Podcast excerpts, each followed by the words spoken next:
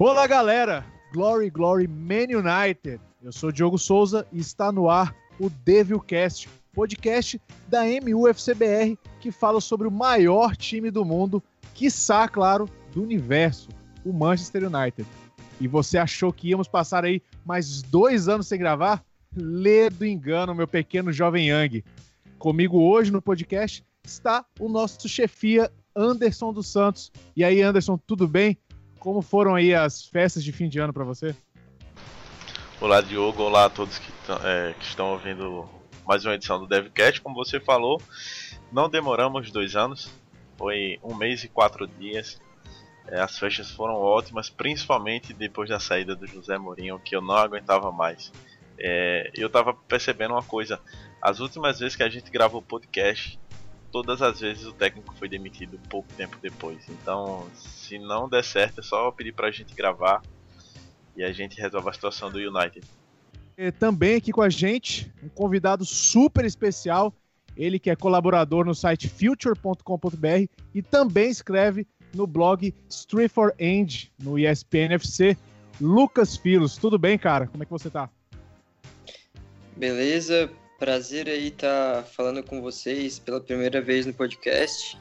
Acompanho já o trabalho há bom tempo, na verdade até participei no começo, o Anderson vai lembrar, faz vários anos assim quando comecei a escrever na internet. Então legal tá voltando agora participar pelo menos uma noite conversar com vocês, vai ser vai ser bacana. Agora que a gente está mais animado para falar do time, né? Falar, assistir, escrever. Foi uma mudança que a gente não esperava, eu não esperava agora, mas que mudou completamente o, o, o nosso ânimo. Né? Justamente. Se você, você que está escutando agora, se você acompanha o blog do Lucas, você pode ver a diferença dos textos de um mês para um mês atrás, desde a saída, antes do clássico contra o Liverpool e agora, se você for aí fez dar uma olhada no, no blog, você vai perceber a, a, mudança do estilo do texto do Lucas. E olha, Lucas, queria, fa queria falar para você que. Eu já falei para você, aliás, a, a, toda vez que termina o jogo do United, existem dois textos que eu tenho que ler logo após o jogo. É o seu, no blog, e o da galera da Trivela, que são dois textos que eu acho. São dois textos fenomenais. É, então, assim, Muito obrigado, cara. Muito obrigado. Sou assíduo no blog. Então, mas Tá tudo, tá tudo muito lindo, tá tudo muito legal, tá tudo muito cheiroso nesse começo de ano, finalzinho, começo de ano, mas eu queria começar o, o, o podcast de hoje falando aí do último clássico, né? A último clássico e combinou com a saída de José Mourinho no 3 a 1 do Liverpool em cima da gente. Eu queria que vocês comentassem um pouquinho sobre esse jogo, comentassem o que aconteceu depois, né? Todo mundo sabe que foi a saída do Mourinho. E eu queria começar por você, Anderson. O que, que você achou do jogo? Já faz tempo, já, já tem, mais, tem um mês, eu acho. E o que, que você achou logo depois da saída do Mourinho? É, primeiro eu queria é, eu, eu, queria fazer uma fazer uma observação aqui. O Lucas falou que fez parte da equipe e realmente ele fez. É, ele inclusive foi responsável por fazer o resumo do, da partida do United contra o Manchester City que o United fez um gol no final com, com o Rob Van Persie e o United foi campeão da, da Premier League naquele ano. Só uma coisa, eu queria ter essa memória que você tem, meu amigo. Aquele não dá pra esquecer. Mas falando sobre o jogo contra o, contra o Liverpool, cara, é, eu falei no último podcast que assim, era complicado ver os jogos do United e principalmente ver o pós-jogo, porque o, é, o Mourinho chegava e falava várias besteiras. E naquele jogo, após aquele jogo, ele também falou, ele falou que os gols do, do Liverpool foi sorte. E que é, é como se fosse sorte o Liverpool ter vencido o United. Era pro Liverpool ter enfiado um sacode no United. Né? É, o United foi muito mal, como foi na maioria dos clássicos contra é, com o Mourinho como técnico. É o United sempre jogando muito recuado, ainda é, muito mais do que contra os outros adversários. E assim, foi bem complicado, cara. O jogo foi muito ruim. O United praticamente não jogou, se recuou muito. É, o Manchester, o Manchester City não, o Liverpool é, eu acho que até os 30 minutos todos os jogadores de linha tinham finalizado. Então, assim, foram tempos péssimos, mas que eu espero que fiquem só na, na lembrança, porque agora o United está jogando muito bem, você vê a diferença é muito grande. E eu espero que, que continue assim, cara, porque ver o United jogando do jeito que jogava com o José Mourinho era muito complicado. Uh, Lucas, você, você esperava que fosse um jogo daquela forma? Eu acho que a, a, a, você pegar o jogo do Liverpool e o jogo do Manchester City, por exemplo, eu não assisti o jogo contra o Tottenham. É, eu acho que foram partidas muito parecidas que o time que parecia maior. O, o, United parecia um time pequeno, um time da parte de baixo da tabela, contra um time do, do dos seis primeiros. Foi isso é, mesmo a partida do Liverpool? O que, que você acha que foi? É, é um time que está jogando por uma bola que estava, né? E ao contrário dos outros times do Mourinho, não todos, mas a maioria, né? Aqueles que fizeram ele ficar conhecido como um dos principais técnicos do mundo, ele tinha muito mais. Era muito mais solidez na defesa e um contra-ataque muito melhor, muito diferente do que a gente estava vendo ali. Que era um time que tentava sair para o contra-ataque começava pela escolha da escalação, que no maior clássico da Inglaterra, num jogo tão importante, você deixa o seu principal jogador, ou um dos principais, depende do ponto de vista de cada um, mas o Pogba no banco de reservas, com o Herrera e o Matip, que agora estão jogando bem, mas que naquele sistema ali eles não conseguiam nem conduzir a bola por mais de dois metros, e quem dirá fazer tabelas, fazer o time avançar, né?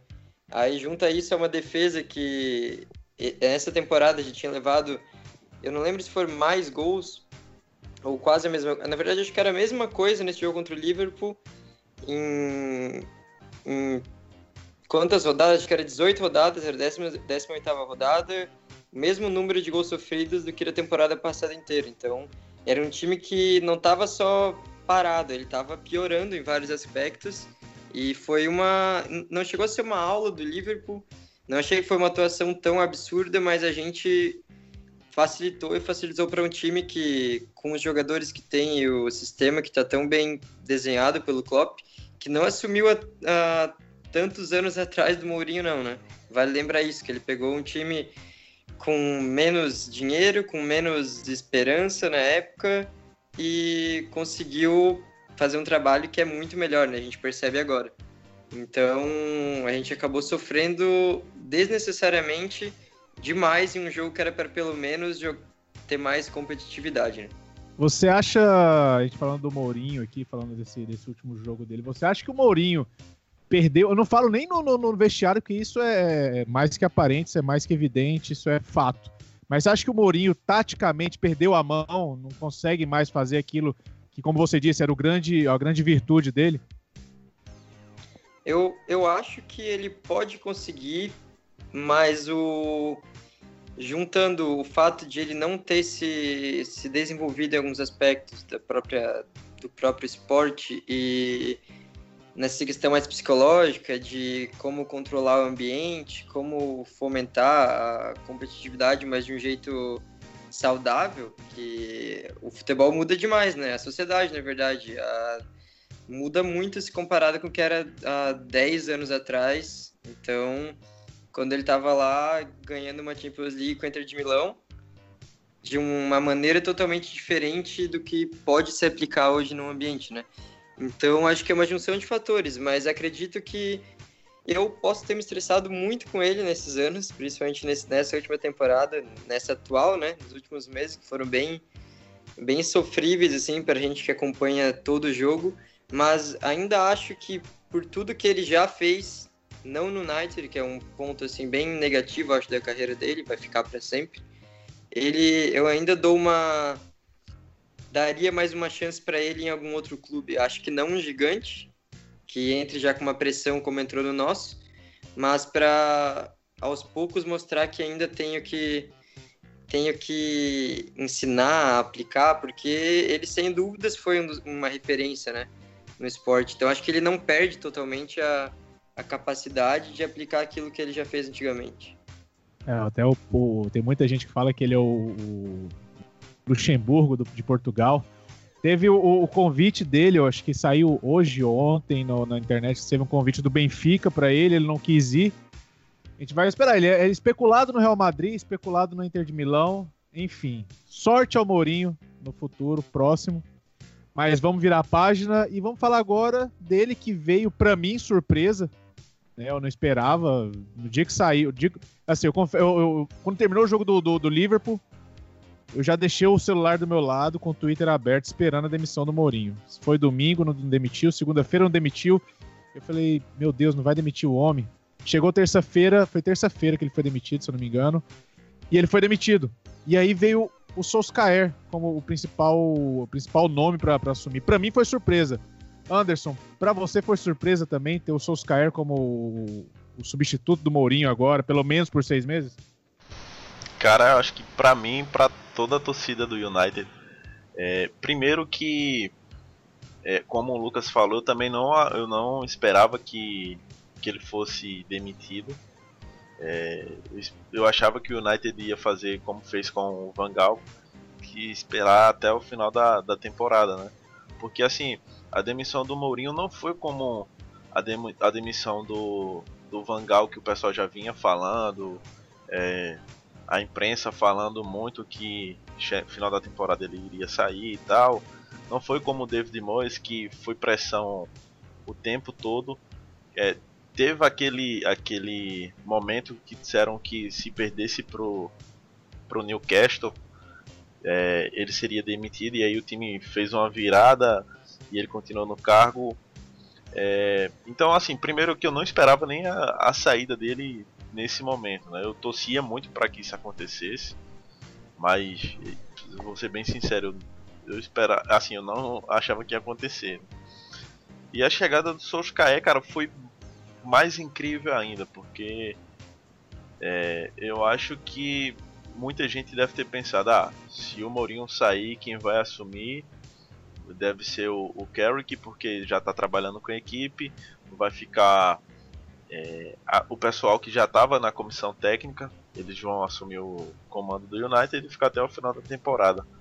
Mas aí entra também o fato que eu acho que o que chega a ser diferente da, da demissão do Mourinho para do David Moyes é porque faltavam só quatro jogos para o David Moyes acabar a temporada e aí o United decidiu é, por, por demiti-lo, né? E aí o, o, Ryan Giggs assumiu.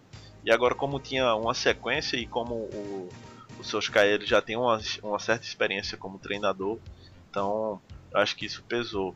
Mas foi muito surpreso, cara. Primeiro que eu nem achava que o Mourinho ia sair, né? Enquanto mais para a chegada do Solskjaer.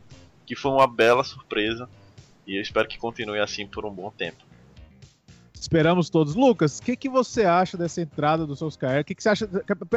Aliás, de toda essa mudança, porque como o Anderson falou, até eu também esperava que ficasse o Kerry, como ficou o Giggs na, na quando o Moyes saiu, mas veio o Soskaer, que era da época do Ferguson, veio o, o Mike Fallon, que é também da época do, do Ferguson, teve to... acho que aquela, aquele nãozinho com a cabeça que o Ferguson fez contra o jogo do Liverpool, isso deu um, um estalo na diretoria do, do United para fazer tudo isso, você acha?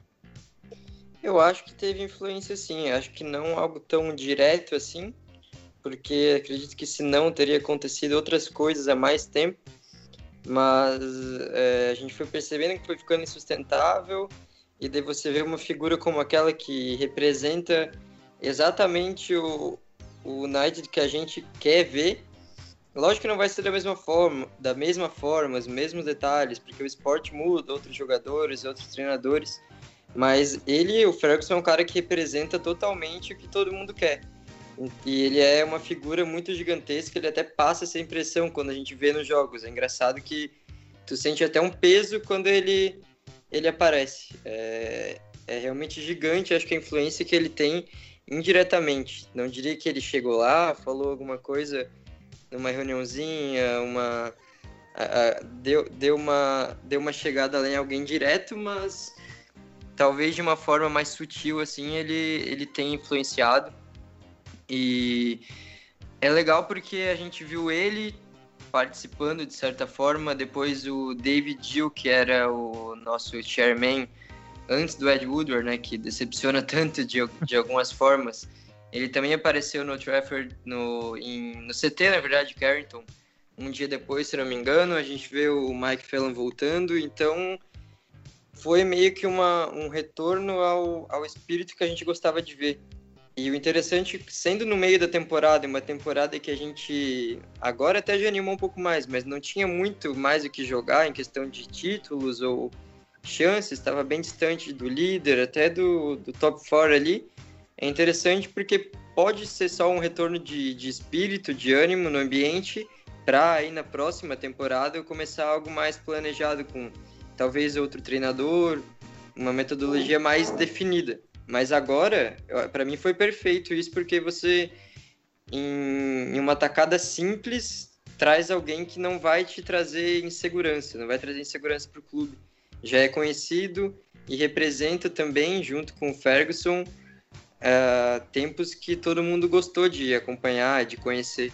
Então acho que isso faz a diferença em uma temporada que estava meio que perdida.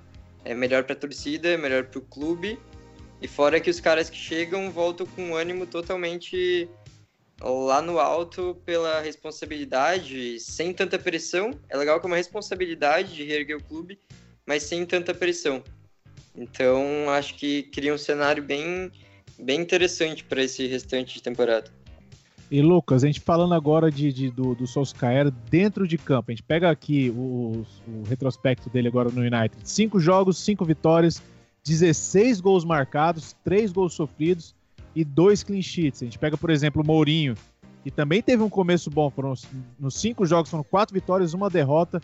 Aí nove gols marcados, quatro gols sofridos, dois clean sheets também. A gente pega um terceiro, os três últimos, os dois, esses três últimos. Tem o, Luiz, o Vangal foi bem ruim no começo. Com cinco jogos, uma vitória, dois empates, duas derrotas, seis gols marcados, sete gols sofridos, dois clean sheets. No campo, Lucas, que, que o Solskjaer fez para mudar o United? O que, que, você acha que ele fez? Que, qual foi a magia para ter mudado tudo isso? Eu acho que sim, o ambiente, o psicológico faz a diferença, porque, como ele mesmo está gostando de dizer, os jogadores que, que fazem, a, fazem o resultado, fazem o time jogar. O treinador ele está ali para orientar e não para construir tudo do início ao fim, né? Ele dá os, as linhas, os, algumas instruções, umas bases para seguir, mas ali dentro é totalmente diferente do que se a gente ficar só numa prancheta, num tablet, pensando como vai ser o jogo, né? Então, ele foca, sim, na questão dos jogadores se sentirem melhor em campo, mais confiantes, mas é lógico que a tática também muda o ânimo do jogador. Só a diferença de, ainda mais nos tempos atuais, que é diferente há 10 anos atrás, como eu falei, você colocar outros jogadores, teus meias, como um Pogba, um cara super talentoso que ninguém ninguém pode questionar, ele pode ser criticado por algumas coisas, mas ninguém questiona o talento dele. Colocar um cara para receber a bola mais próximo da área, mais entre os adversários e não diante de todo mundo. Às vezes era quatro jogadores atrás da, de todo o time adversário tendo que ali tentar encontrar alguma maneira de furar todo um sistema defensivo sem ninguém ali dentro se movimentando praticamente. Era uma, uma bagunça assim que não fazia tanto sentido porque ficava meio que aquela coisa da sorte, do azar, de depender demais da individualidade. Então assim ele deixou os jogadores mais próximos, eu acho, em campo.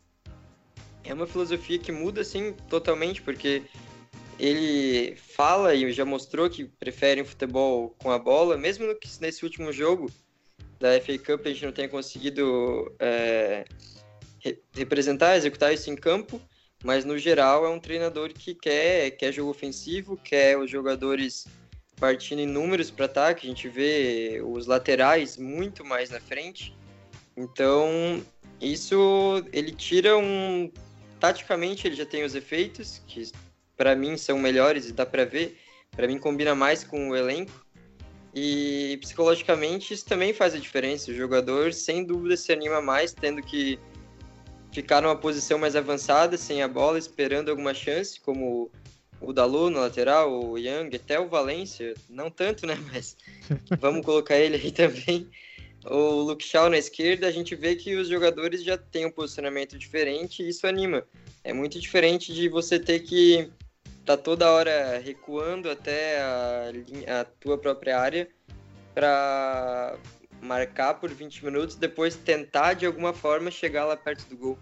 Assim você facilita, você cria um caminho mais mais interessante para os jogadores aí fazendo a diferença. Quando tiver um cara mais inspirado, diferenciado com a bola, vai ser melhor. Quando tiver ali, por exemplo, a gente viu no Newcastle, aquele lado direito que não funcionou muito bem, com Valência, com Mata, para mim não se complementam, individualmente não fazem tanto impacto assim, aí já vai ser uma coisa diferente, porque entra o, o talento do jogador, né? E uma Mas coisa. E, e cria uma... estrutura para o time render melhor, isso é certo, eu acho. E uma coisa que eu, que eu tenho percebido nos últimos jogos, e na verdade desde a época do Mourinho, você chegou a falar do Valência e do Mata. O time, são duas coisas que agora com seus caras a gente vê. O time muito mais rápido, passes muito mais rápidos, o time mais leve. E um time que hoje pende muito mais até do que com que na época do Mourinho pro lado esquerdo. Você vê que o, o, o Pogba encosta no Marcial, no, no Luke Shaw para fazer tabela e no lado direito só tem o lateral, porque o Mata também corre para outro lado. A gente vê, aí você fica um bolo de gente no lado esquerdo e só o lateral direito no lado direito. E isso, acho que agora, pela questão surpresa, pode ser um ponto forte, mas daqui a um tempo você vai ver que é só marcar o lado esquerdo que não vai acontecer nada do lado direito. E isso tem beneficiado alguns jogadores, como o Herrera. O Herrera, nesse, nesse nova nessa nova tática tem se beneficiado muito e isso acho que vai trazer também não vai beneficiar tanto, por exemplo, o Fellaini. O Fellaini é um jogador mais, mais físico, mais mais de área, mais cabeceador, é um cara para uma bola, para um, um, chutão e alguma coisa assim. E eu acho que ele não vai se beneficiar tanto, tanto que tem jogado pouco. Né? Ele toda vez entrava, ele não tem entrado tanto, não tem sido titular nenhuma vez. E aí não. não... Maravilhoso. eu ia justamente perguntar isso. O que, que você tem achado do Felaine não tá, mas não ser mais o querido do técnico? Cara, isso, isso é fantástico. Isso é uma coisa que eu esperava desde o dia que o Felaine chegou. Então, finalmente eu tô, tô, tô, muito feliz por ver só o Felaine no banco de reservas. É, teve uma coisa que o Lucas falou que foi interessante é, em relação ao, ao ânimo dos jogadores, a forma como o, o time vem jogando. É, se você prestar atenção, o United joga ainda no mesmo, no mesmo esquema. É, no mesmo esquema que eu falo, são quatro, é, quatro defensores. 4-3-3. É, 4-3-3, né? Só que você vê um, um, um, time que consegue trocar passes na área adversária. Mas assim, oh, oh, só, só, só, pegando aqui, você fala 4-3. Hoje em dia eu tenho achado o United mais um 4-2-3-1 do que um 4-3-3, porque o Pogba não tem voltado tanto como ele fazia antigamente. Sim, Você viu que o Pogba, às vezes, ele voltava lá no zagueiro para começar a jogada, como o Lucas falou, até começar a jogada, ter que passar e ter que chegar lá na frente. Agora não, você vê um Pogba mais do meio para frente, às vezes chegando como homem surpresa, como alguns gols que ele marcou agora. Então acho que essa é uma das boas mudanças que houve com o Solskjaer. Sim, sim. É, porque eu, eu, eu iria falar, que eu ia dizer era o seguinte, é o mesmo 4-3-3, só que assim, com o Pogba mais, mais próximo à área. Né? É, o United chegou a jogar assim até com o próprio José Mourinho, quando jogou contra o, contra o Manchester City na, na temporada passada e conseguiu virar o jogo. Né? Então, ali foi um, uma partida que se o United viesse jogando daquela maneira, com certeza teria obtido resultados melhores você vê, principalmente no jogo contra o Cardiff, assim, tudo bem que o Cardiff não é um, uma equipe que dá para você comparar com as outras, é, não desmerecendo o Cardiff, mas assim, é, o United, além de conseguir fazer os cinco gols, o United jogou muita bola, o United trocou muitos passes, o United não lembrava em nada um time que tinha perdido 3 a 1 pro, pro Liverpool. É, o United estava trocando passes, estava conseguindo criar jogadas direto, que isso era uma dificuldade enorme que o United tinha, como o Lucas falou. O United sempre precisava de uma bola. É, você via muito o Lukaku na frente, é, ou a bola não chegava, ou chegava e não tinha ninguém para ele conseguir tocar. Em vários jogos, o Lukaku recuperava, é, pegava a bola no meio de campo e tinha que proteger para esperar os laterais ou então os pontos poderem passar para ele poder tocar. Então você já vê uma diferença no, com o time em relação a isso. É, você citou também que o United joga muito pelo lado esquerdo, isso aí já tem um bom tempo. Mas tiveram algumas jogadas pelo lado direito também que que, que foram boas, claro que foram muito menores do que em relação pelo lado esquerdo, mas o próprio lance do, do o próprio lance do Rashford contra o Bournemouth, acho que foi Bournemouth, eu não lembro se foi Bournemouth ou se foi acho que foi Bournemouth, é, que ele fez uma jogadaça pelo lado direito, então falta só o United resolver a, realmente a parte da lateral o, o português Diogo Dalot, ele assim, acho que ele é um jogador para futuro, mas agora não tem como cobrar muita coisa dele.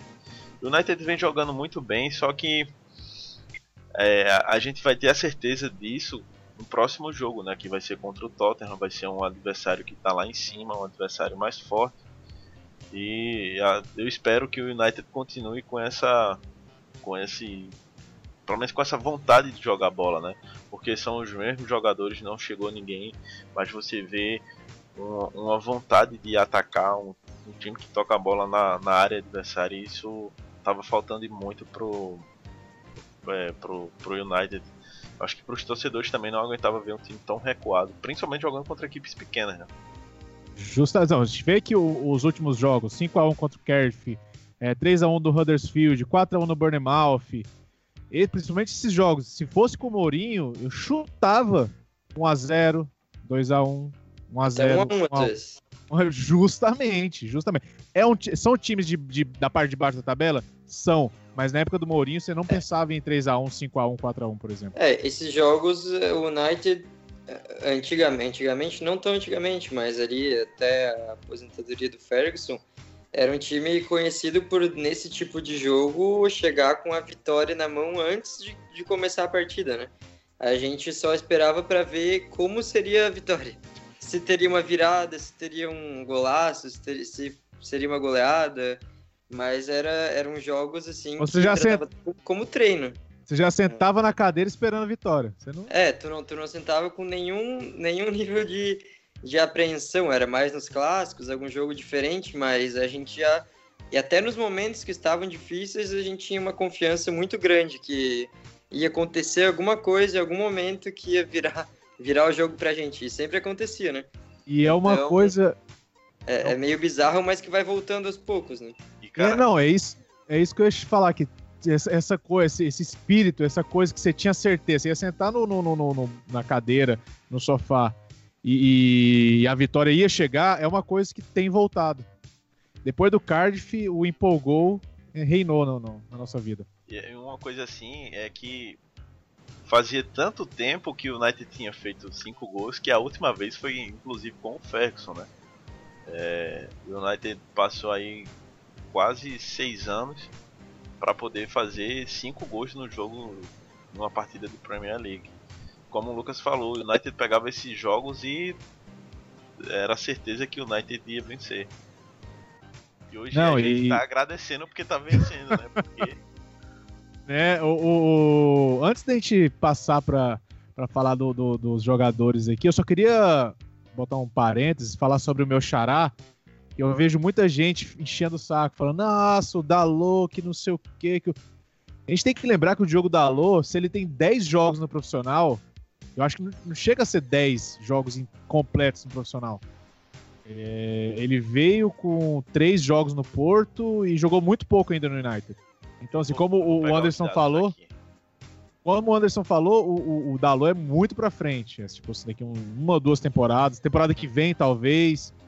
E eu acredito que a parte da lateral direita, para mim, seria o Darmian para ser esse cara, mas eu acho que ele não deu certo tá dando certo. O Solskjaer até gostou dele no último jogo na zaga, mas enfim.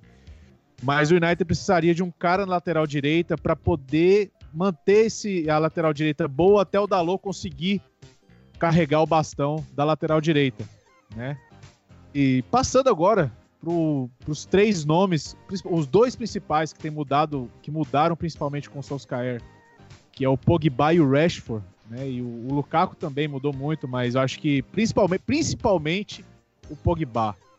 Lucas, o que, que é o Pogba para você? Mourinho, Pogba com Solskjaer. É um trem que parece que era, era água suja e virou para vinho, sei lá, eu não entendo de vinho, não bebo, mas enfim. Como é que é o, o Pogba antes com o Mourinho e agora com o Solskjaer para você? É, para mim é, uma, é, um, é o maior exemplo, o representante dessa nossa nova fase, porque era o cara que estava na frente do clube nos momentos bons ou ruins, pra, por motivos bons ou ruins. O time, acho que muitas boas atuações foram com ele. Ele já teve jogos como até o que o Anderson falou antes, o clássico contra o City na temporada passada, que ele mesmo mudou a partida no segundo tempo. Foi aquele jogo ficou ficou marcado e em momentos negativos com ele jogando e com algumas atuações fracas, lembro uma em Wembley contra o Tottenham e até jogo que ele não entrava, né? Que eu achava um, um pouco não, mas é bastante ridículo por parte do Mourinho em algumas partidas importantes como mata-mata de Champions, clássico, você escalar um time com às vezes era Fellaini, McTominay e deixar o Pogba no banco, para mim assim era é muito bizarro, porque por mais que você tenha que dar um puxão de orelha no cara, mostrar que ele tem que melhorar em, algum, em alguns aspectos, você não não deixa um talento desse em um time que é tão carente de talento fora de um jogo que você vai claramente precisar de alguma coisa diferente. Então, acho que tudo isso mexia também com o nível dele, com certeza. Era um cara que chegou com muita expectativa, vive com muita expectativa, tem especulações de Barcelona, às vezes de Paris Saint-Germain, e ele estava ali num time que estava mal, o treinador vive, vivia uma, uma fase péssima, e ele no meio disso tudo, tendo que dar algum jeito de, de, de se sobressair disso tudo, né? E em campo não tinha estrutura que favorecia ele, isso, é, isso era claro, porque ele precisava, como a gente falou ali antes, ele fazia a saída de bola, aí 10 segundos depois ele estava um pouco mais à frente tentando construir, e 10 segundos depois ele tinha que chegar no ataque para fazer o gol, senão era uma atuação fraca. Então acho que ficou demais nele, que tem um potencial gigantesco, mas nenhum jogador deve fazer isso. Para mim, até quando o Messi recua tanto, é, faz mal, porque você está tirando tirando o potencial de um jogador que poderia fazer muito mais em alguns momentos pontuais. Acho que o Pogba estava sendo exigido muito e sem uma estrutura que favorecia. Os jogadores não favoreciam e o posicionamento também, muito como acontecia com o Lukaku, ter que segurar a bola, esperar um tempo para ver se alguém chegava. O Pogba muitas vezes parava com a bola e não tinha opção.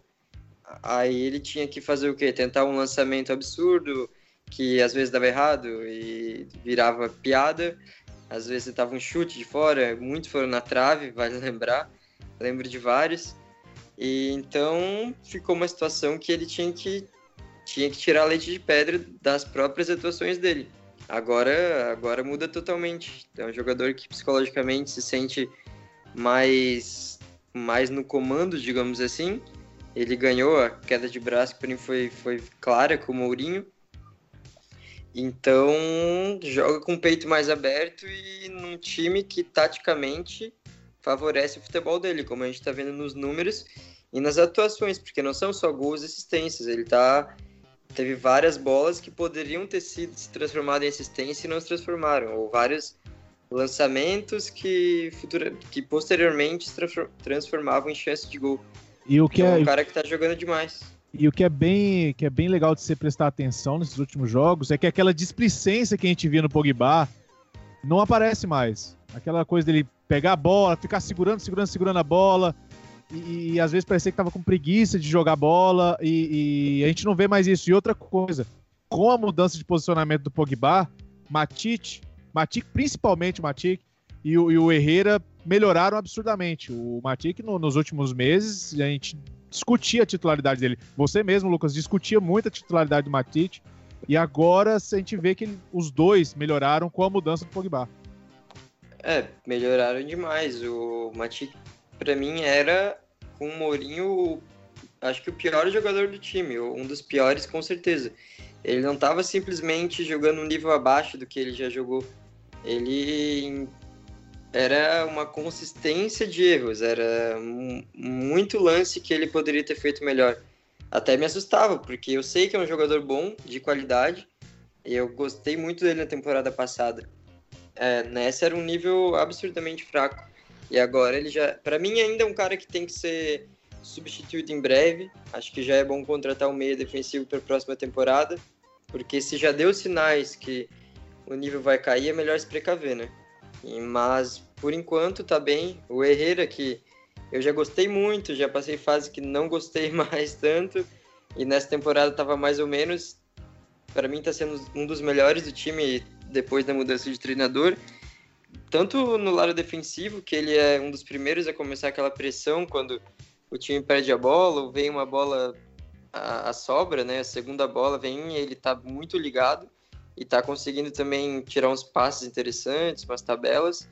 Então é uma mudança realmente que surpreende e não surpreende ao mesmo tempo, porque da qualidade do elenco a gente conhecia, mas surpreende porque foi demais, assim, foi algo muito drástico mesmo, não foi simplesmente tá ganhando de 4 a 1, de 3 a 1, tá realmente jogando bem e alguns jogadores que vinham jogando longe do que estão agora, como o Pogba, como o Herrera, como o Matic, como o Rashford, até o Lukaku e o Sanches agora nas, nas últimas duas partidas estão dando sinais de que estão sendo aos poucos recuperados, né? Então, para mim é é realmente muito significativo, por isso a gente tem que falar bastante mesmo.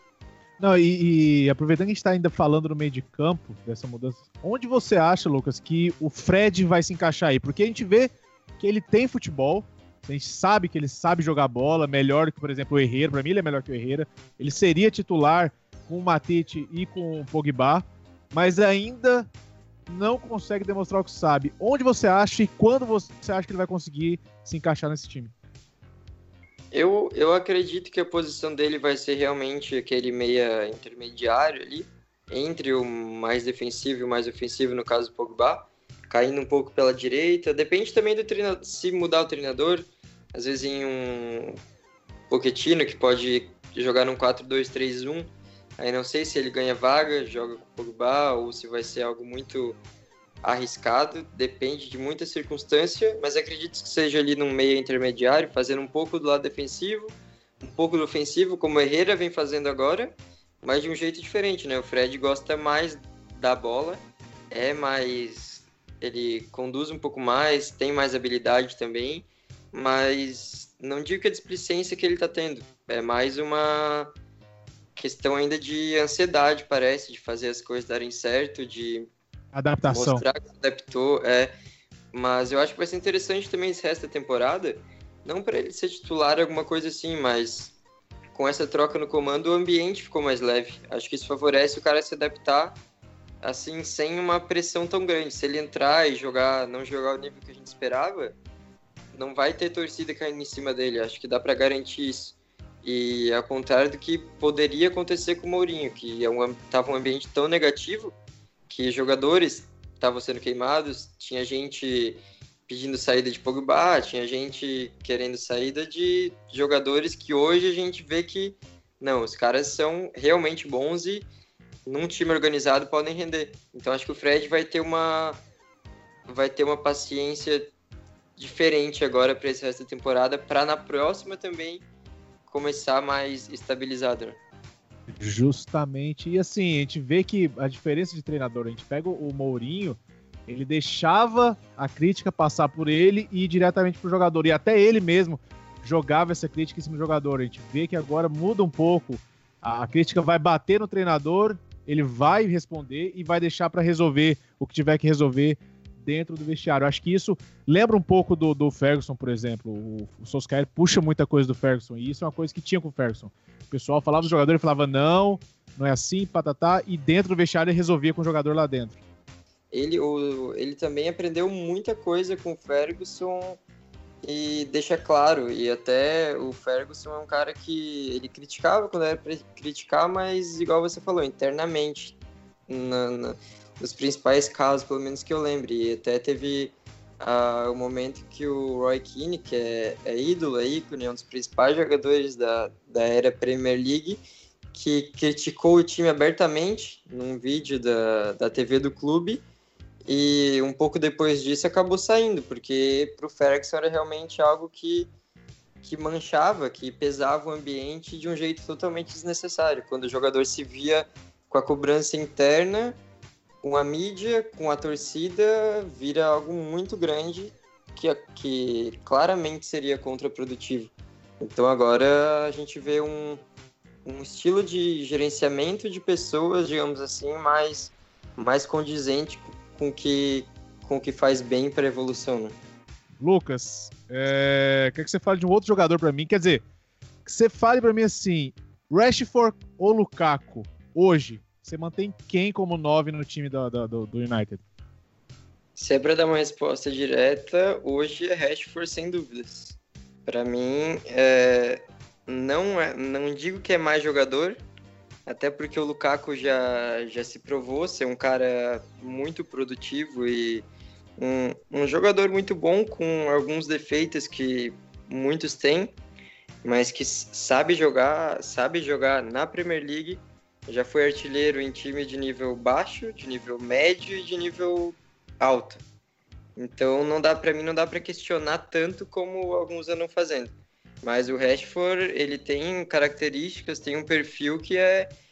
Se ele conseguir aplicar bem, aplicar com mais frieza, mais inteligência, que é o que faltava nos últimos meses, que estava me irritando bastante também, ele pode ser um do, uma das referências. Então, para mim, se tá dando certo, continua. Então, é o titular pro resto da temporada, para mim, certamente. O, o Lukaku hoje é o Solskjaer do Solskjaer. É isso? É verdade. A gente falando ainda do, do dessa questão do Lukaku, a gente passa. O Anderson, queria saber para você, de você, esse começo do Solskjaer. O outro jogador que vem no mesmo bonde do Lukaku, por exemplo, é o Sanches.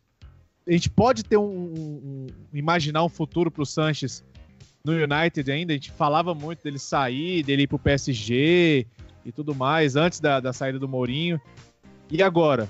Será que ele tem um, um, norte? Onde ele pode se encaixar nesse time? Ele pode ser essa lacuna que faltava na direita, por exemplo, e deixar o Marcial, que é dono daquela esquerda? Cara, vai, de vai depender muito dos próximos jogos, né? Porque assim, é, se eu for avaliar o, o, o Sanches por essa temporada, até desde quando ele chegou no United, na verdade, ele seria banco, cara todo mundo queria vender ele. Mas a gente sabe que ele tem potencial, que ele joga bem. O problema é que eu acho que ele entrou no lugar que ele não deveria ter entrado, que era na que foi na ponta esquerda, que já era um lugar que o Martial vinha jogando e vinha jogando bem. É, eu acho que o, o Sanches pode jogar e pode render muito melhor na, na parte direita, mas aí também vai depender de um lateral que dê suporte, que consiga jogar junto com ele. Porque a gente tem o, o, o Valência que ou corre ou cruza. Ultimamente não tá saindo nem correndo nem cruzando. Tem o Dalot que é novo, mas que eu vejo muito potencial nele.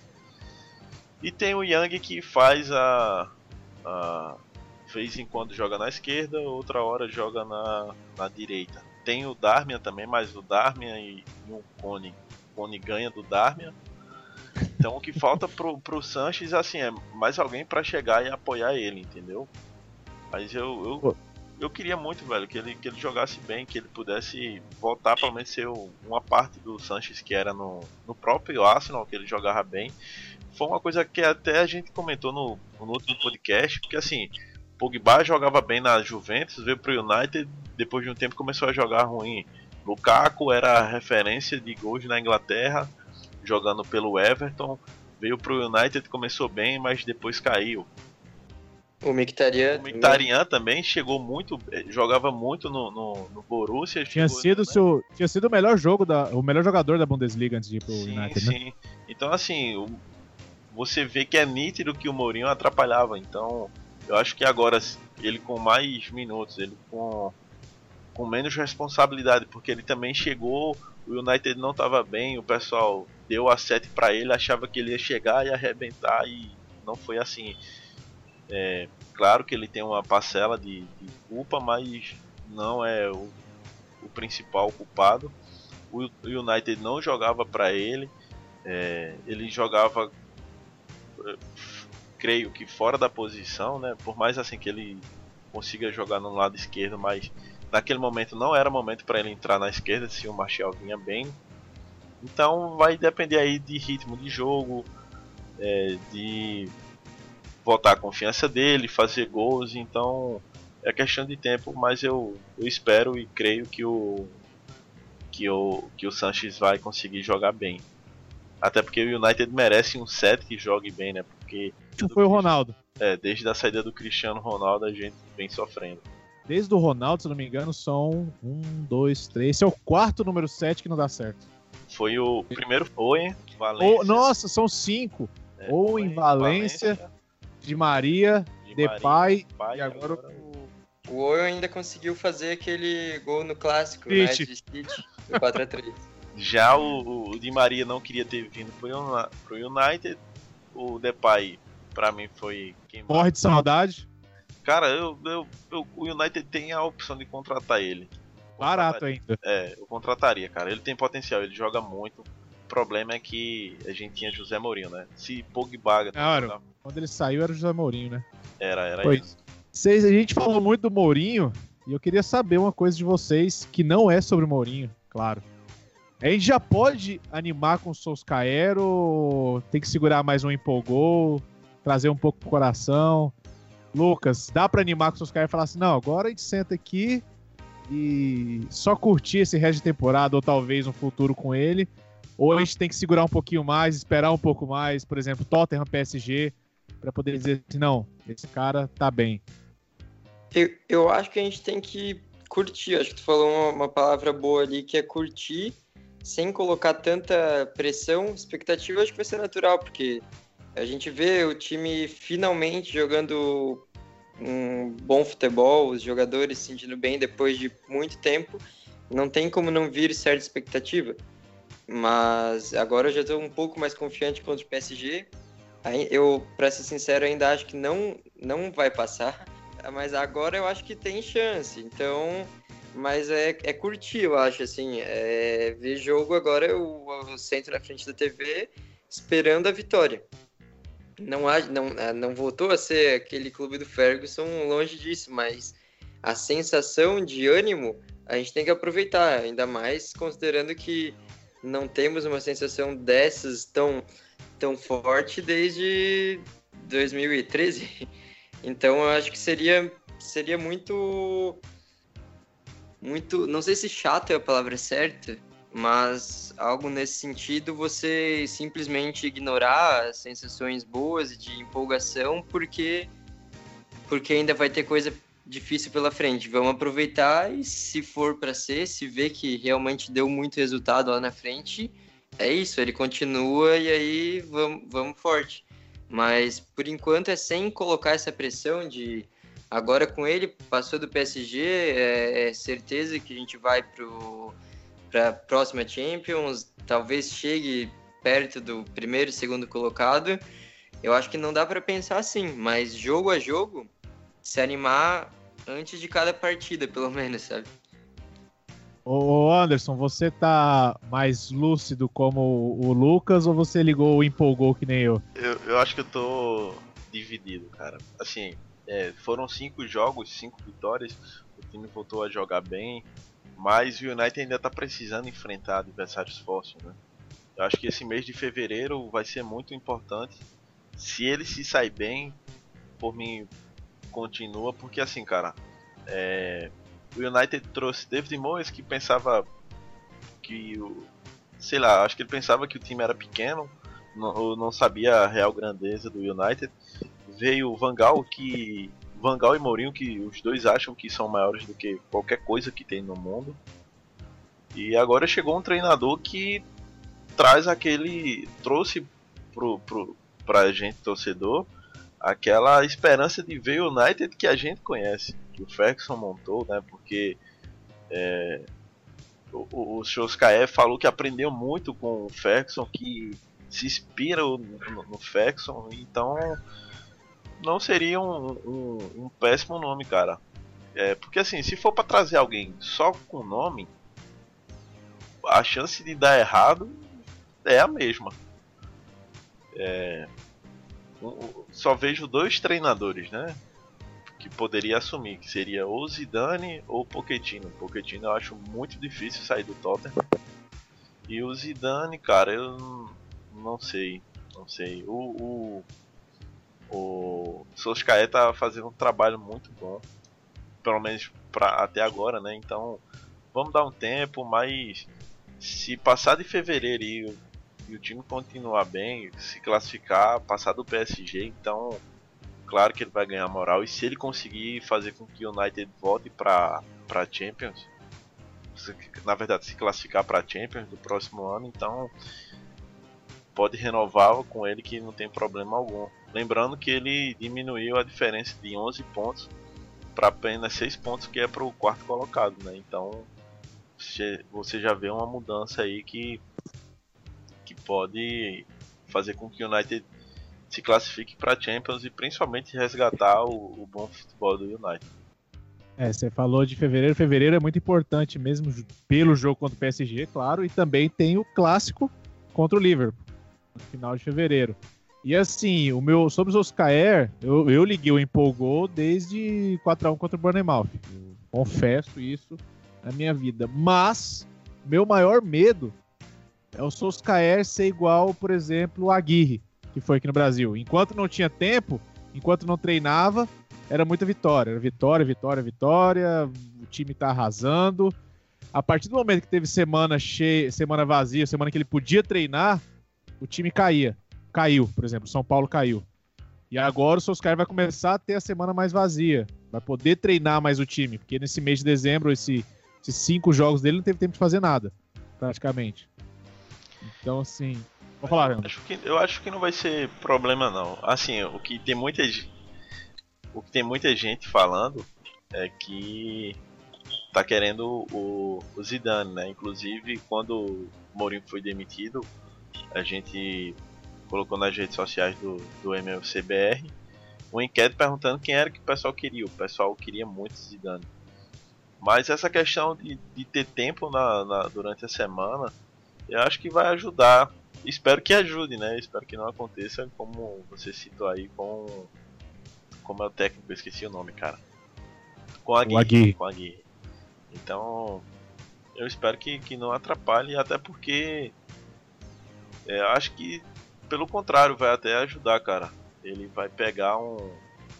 Vai poder deixar o time mais com a cara dele você vê que ele pegou o time e, e começou até deixou com o mesmo o mesmo esquema do Mourinho, como eu falei antes, mas aí já teve uma mudança de, de, de espírito, uma mudança de ânimo na equipe que acabou ajudando bastante. Lucas, você acha que pode acontecer com, com o United, com o Solskjaer, a mesma coisa que aconteceu, por exemplo, com a Gui? Eu, eu acredito que não, porque vejo, assim, primeira diferença no nível do elenco, né? Se a gente pegar o, o do São, São Paulo, Paulo, e o do United, é lógico que é realidades diferentes, né? Proporcionalmente, mas acho que os nossos jogadores já estão em um nível mais acostumados a, a, a um nível diferente, né? E acho que vai ser bom até pelo, pela questão do descanso, porque a gente sabe que o, o futebol na Inglaterra não para, em nenhum momento ele dá uma pausa ali. Então, quando tiver um, um mínimo tempinho de descanso, como está sendo agora para muitos jogadores, é, é momento de descansar, deixar deixar a perna amolecer um pouco, porque a gente até vem alguns jogos, até alguns dos últimos que no, no final, mesmo com o time tentando agredir, faltava um pouquinho de perna, assim. Então acho que vai ser bom nesse sentido. E a gente chegando. Essa, essa é a pergunta que eu vou fazer agora para vocês. Eu cheguei a fazer ela no último podcast. Né? A gente começou a falar um pouquinho dela na hora de falar sobre o Solskjaer. Eu queria saber de vocês o que, que, a gente pode lutar agora nessa temporada. Você acha que a gente, vocês acham que, por exemplo, a FA Cup é o, o grande. Como é que se pode dizer? Como é que eu posso dizer? O, o, o alvo dessa temporada agora é a, FA Cup. Dá para chegar no quarto lugar. É, é, Champions League. Dá para chegar, dá para passar pelo SG, chegar mais longe, chegar, sonhar com a final? O que, que vocês acham? Eu, eu acredito que que é melhor não, não traçar tanto objetivo que, que possa representar um passo maior que a perna agora. A gente tem que entender que o, o time está numa fase ótima. Eu tô, na verdade, eu tô bem empolgado, eu tô por dentro assim com uma expectativa forte, mas sem, sem querer colocar uma pressão, porque acho que a pressão acabaria sendo um dos elementos que voltaria traria à tona novamente alguns aspectos daquele time do Mourinho ou das outras épocas mais, mais complicadas que a gente teve. E por enquanto a gente vê um time tão leve e trazendo resultado. Acho melhor ir jogando dessa forma, sem, sem já pensar em título de Premier League, em final de Champions League, porque porque a gente ainda não, não tá nesse nível como time, né? As atuações agora sim, mas não a, a gente não enxerga ainda um trabalho comparável com um das principais equipes, né? Então acho que por esse motivo eu prefiro não colocar nenhuma meta na cabeça, mas que eu sei que vai chegar a semana dos jogos, vai contra o Tottenham eu já espero a vitória. Contra o PSG eu vou esperar uma vitória também, mesmo sabendo que vai ser um jogo difícil, mas pensando friamente assim, eu não, não vejo algo tão grandioso acontecendo em questão de resultado mas de, de empolgação, de ver que o time voltou para o caminho que deve seguir, acho que isso é certo. Ô Anderson, a gente falando de, de, de futuro, falando de Solskjaer, a gente fez uma pesquisa no Twitter, né, sobre o Solskjaer, se ele deve ser mantido ou não. Você pode falar pra gente mais ou menos que, como é que foi esse resultado dessa pesquisa que a gente fez? Isso, isso. Na verdade, a gente fez a pergunta no, no Twitter, no Facebook e no, no perfil no Instagram. É, cara, tem teve gente dizendo que os seus KS seriam tapa-buraco, como foi a opinião do, do Ricardo Cavalho. Ele, a gente perguntou né, se, se o seus KS deveria ser mantido ou não e perguntou o motivo. E aí ele disse que claro que não, que o KS é um tapa-buraco e o time precisa de um diretor de futebol para só assim fazer um planejamento decente. Então, além de não acreditar muito no Solskjaer, ele também deve estar um pouquinho arretado, como, fa como é bom nordestino que, que sou, ele iria dizer que estava bem arretado com o tio Ed. Mas assim, tem muita gente falando, querendo Poquetino, tem gente falando pra, pra, pra manter, tem gente dizendo que se o United ficar no G4 ou ganhar a Copa da Inglaterra, como você falou, e ir mais longe na, na Champions League, possa ser que ele fique, caso contrário, que é a chegada do Zidane. Sim, foram várias respostas. Teve uma no Facebook que não dá para ler porque o cara mandou um Nossa, é texto é aqui, tá quase uma bíblia. Tiveram participações, tiveram as participações também no, no Instagram que eu vou dar uma olhada agora. É, mas no geral é o pessoal dizendo que vai depender muito da do desempenho do time na, na temporada. É, vai depender se o United vai se classificar na Champions, se vai conseguir vaga na Champions League. E aí eu volto no que você tinha perguntado pro Lucas, quer dizer, pro Lucas não, pra nós dois. E assim, cara, é, eu disse que no último podcast que o máximo que o United conseguiria lutar seria pela vaga na Champions, que eu achava muito difícil, né? Pela pontuação, por, pelo time não tá vindo jogando bem, porque iriam enfrentar os, os adversários que estão no, no, G4 e provavelmente iria perder. Mas agora eu acho que dá para sonhar um pouquinho com a Champions, com a vaga na Champions, né? Com a própria competição da Champions League, eu, se passar do PSG já tá ótimo, porque é, também não dá para exigir muito nem do Solskjaer, nem dos, dos jogadores, né?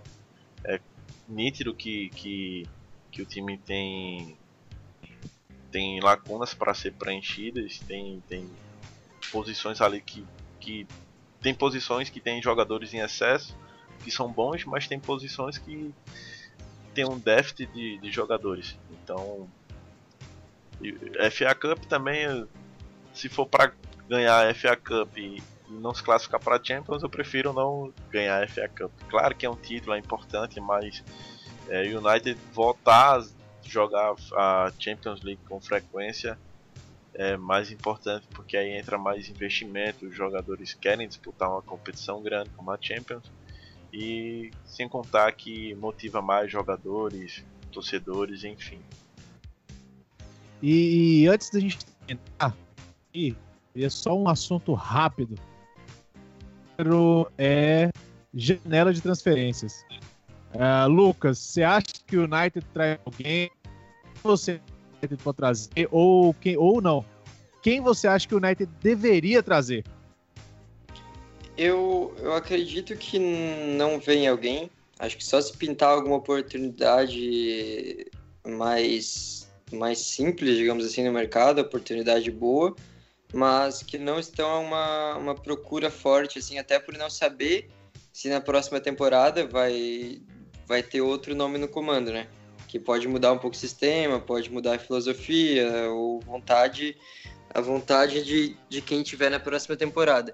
Então, eu até acho melhor assim, mas se pinta uma oportunidade de jogador que em qualquer tipo de sistema, de filosofia vai render, por exemplo, um Koulibaly do Napoli, para mim é um cara que seria uma contratação espetacular. Não acho que venha agora, pode ser um alvo para junho, mas acredito que se pinta oportunidade tem que trazer, porque você já vai aos poucos montando uma alguns setores ali que provavelmente serão utilizados por quem tiver na próxima temporada, né?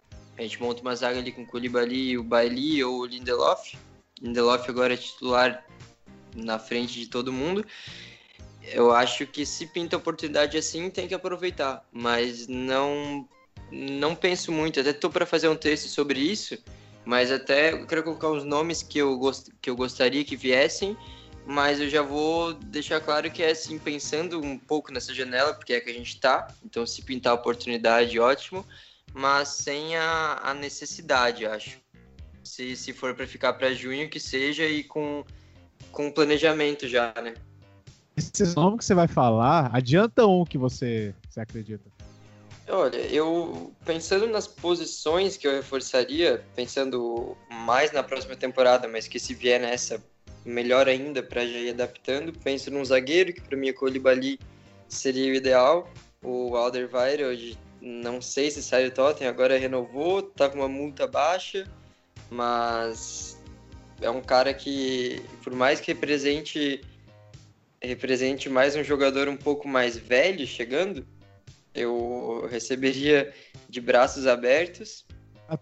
Para lateral eu tenho dúvidas se traria Pra, Até... pra lateral dizem em, em, trazer alguma, algum cara para competir com o Shaw e eu, e eu vi interesse da Juventus no Renan Lodge, do Atlético Paranaense, que para mim é, um, é um, um dos laterais que para o nível do United, para a receita que a gente tem, não sairia caro e não chegaria pensando em jogar, que poderia representar um, um reserva de qualidade, pelo menos para o Shaw, que agora para mim tem que confiar nele por um tempo.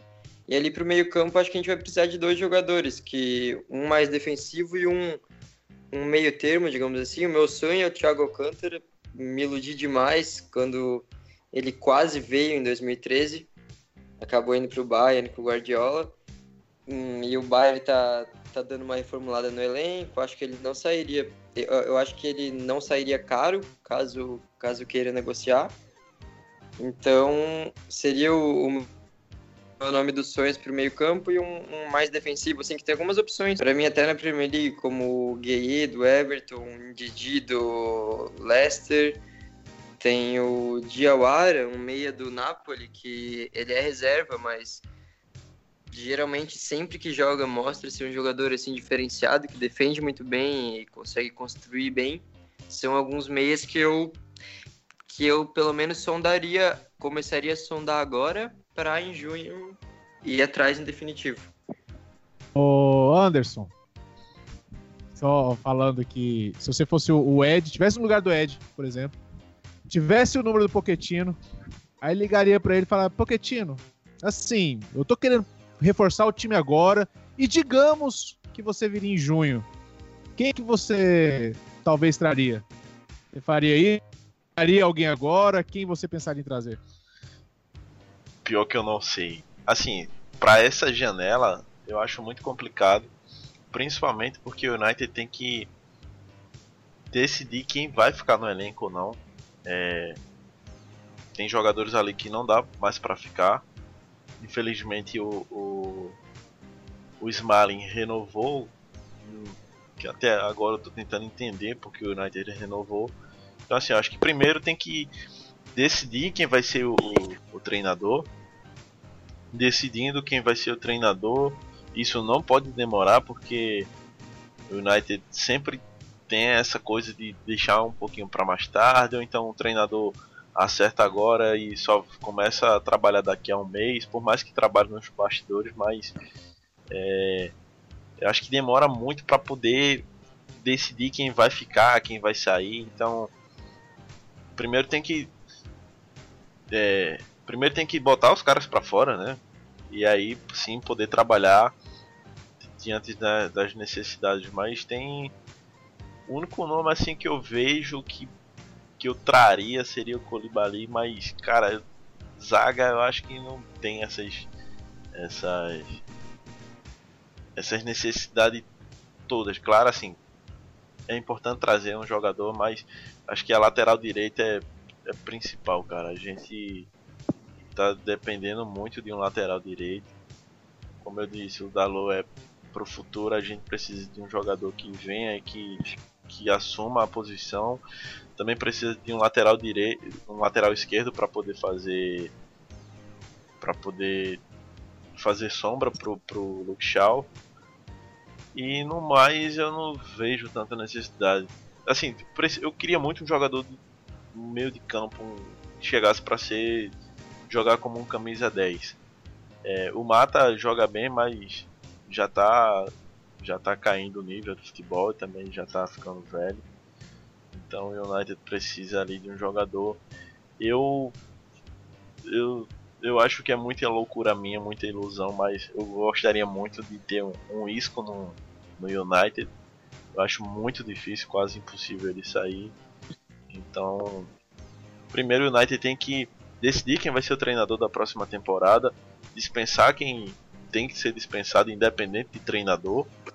E e aí poder ter um planejamento um pouco melhor para não fazer como nos últimos anos que compra um jogador, depois vende, o jogador passar uma, duas temporadas.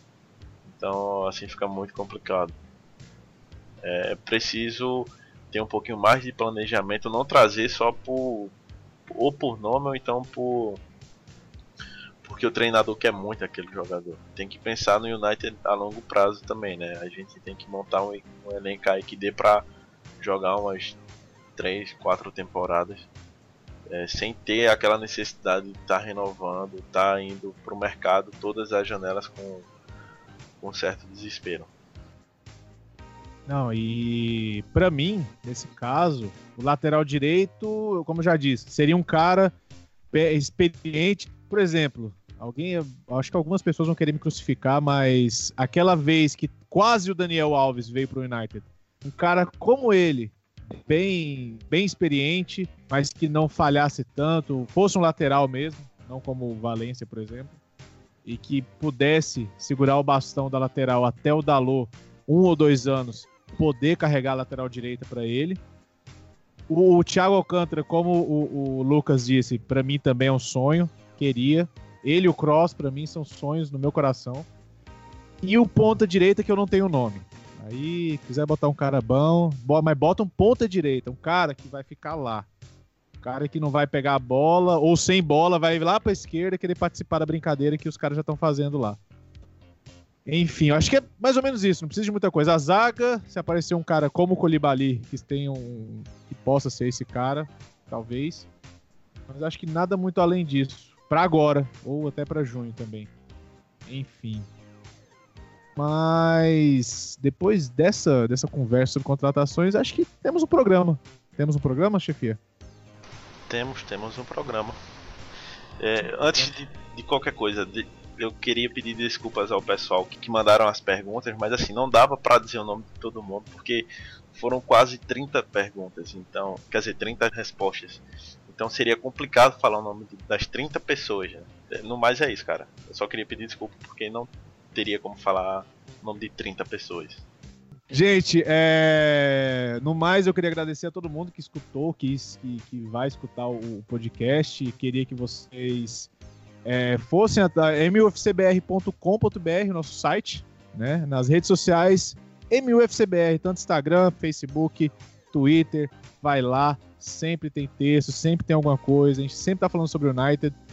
E queria agradecer ao chefia, Anderson, muito obrigado por ter participado mais uma vez. Estamos aqui finalizando esse programa. Não vamos demorar mais tanto para fazer o próximo. E queria agradecer muito especialmente ao Lucas, Lucas Filos. Muito obrigado por você estar com a gente aqui. Fala pra gente, para quem está escutando aí, onde pode ver seus textos, tanto sobre o United como outros textos que você faz. Valeu aí mais uma vez, muito obrigado. Obrigado a todo mundo que ouviu. Eu vi ali também nas respostas do Twitter, depois eu também vou respondendo por ali algumas coisas que a gente não conseguiu aqui, né? Não, não deu tempo agora ainda, mas tem, tem algumas coisas que dá pra gente debater. Agradecer o pessoal que também sempre acompanha os textos. Eu até criei um grupo no WhatsApp recentemente para ter um pouco mais de proximidade, que às vezes é. Sei que é bastante gente que tá lendo, bastante gente acompanhando, comenta e às vezes não, não. Eu, na verdade, eu respondo ali todo mundo sempre, mas para manter ainda um, uma relação mais próxima e, e, agradecer a todo mundo que, que tá apoiando, tá me, me ajudando nessa caminhada. E como eu falei, o Anderson falou, em 2013 eu escrevi daquele jogo que o, o gol do Van Persie de falta no, no Etihad, então é, até antes eu já escrevia há muito tempo comecei assim bem bem lá de baixo escrevendo e às vezes ninguém lia e fui fui conseguindo assim com a ajuda de muita gente com um podcast como esse com os textos com aquele texto que eu escrevi fui fui chegando agora num, num lugar que eu vejo que bastante gente está acompanhando meu trabalho e queria aproveitar para agradecer e o podcast foi muito bacana e vocês podem encontrar meu, meus textos é, em assuntos que não são do United, eu, eu escrevo principalmente no Future, que eu acho que bastante gente pode conhecer. Agora, nas últimas semanas, eu não, não escrevi coisa lá, mas pretendo voltar agora em 2019 com mais força. E lá no ESPNFC, pode procurar o blog do Manchester United pelo escudo lá ou no barra Stratford-end, que é o meu blog. Tenho lá desde 2015 e procuro também, vou procurar atualizar ele um pouco mais em 2019, que nas últimas semanas teve jogos que eu não consegui ver por questão de, de viagem, de compromisso mesmo, mas todo jogo que eu posso eu tô, tô escrevendo, tô, tô correndo para frente da TV ou para o celular para alguma coisa para dar um jeito. Agora que a gente está mais animado para acompanhar, né? Foi muito bacana participar aqui, espero ter novas oportunidades. Um abraço aí. Valeu demais, Lucas. Terão novas oportunidades, com certeza. Anderson, suas últimas palavras do programa de hoje. Muito obrigado, chefia. Primeiro que eu não sou chefia, mas é, queria agradecer muito ao Lucas. É, ele, ele falou do que assim escreveu no, no, site, mas não só foi esse esse resumo do, do jogo contra o Manchester City, foram outro, outros textos. É, eu vou deixar o link do do resumo da partida aqui. No, se você estiver ouvindo pelo site, também vai estar no, no Spotify e em outros lugares do podcast. É, quero agradecer também ao Diogo, ao pessoal que, que ouviu, o pessoal que participou. Mais uma vez pedir desculpas porque não dava para ler todas as respostas. E no mais é isso, cara. Mandar um abraço para o Pedro, né, que mais uma vez não pôde participar, mas que faz parte aqui também dessa dessa loucura que é fazer, que é gravar o podcast. E no mais é isso, agradecer a todos e dizer para seguir as redes sociais é muito fácil, tanto no Facebook, tanto como Twitter ou Instagram. É só seguir o arroba MUFCBR. Bem fácil, não tem dificuldade nenhuma. É isso. Temos um Devilcast. Espero que vocês gostem. E sobre o chefia, a gente vai passar 15 anos discutindo sobre isso. Você, para mim, é chefia, e é isso. Ponto, acabou. é isso. Teve o cast. Espero vocês na próxima. E um abraço. Até lá.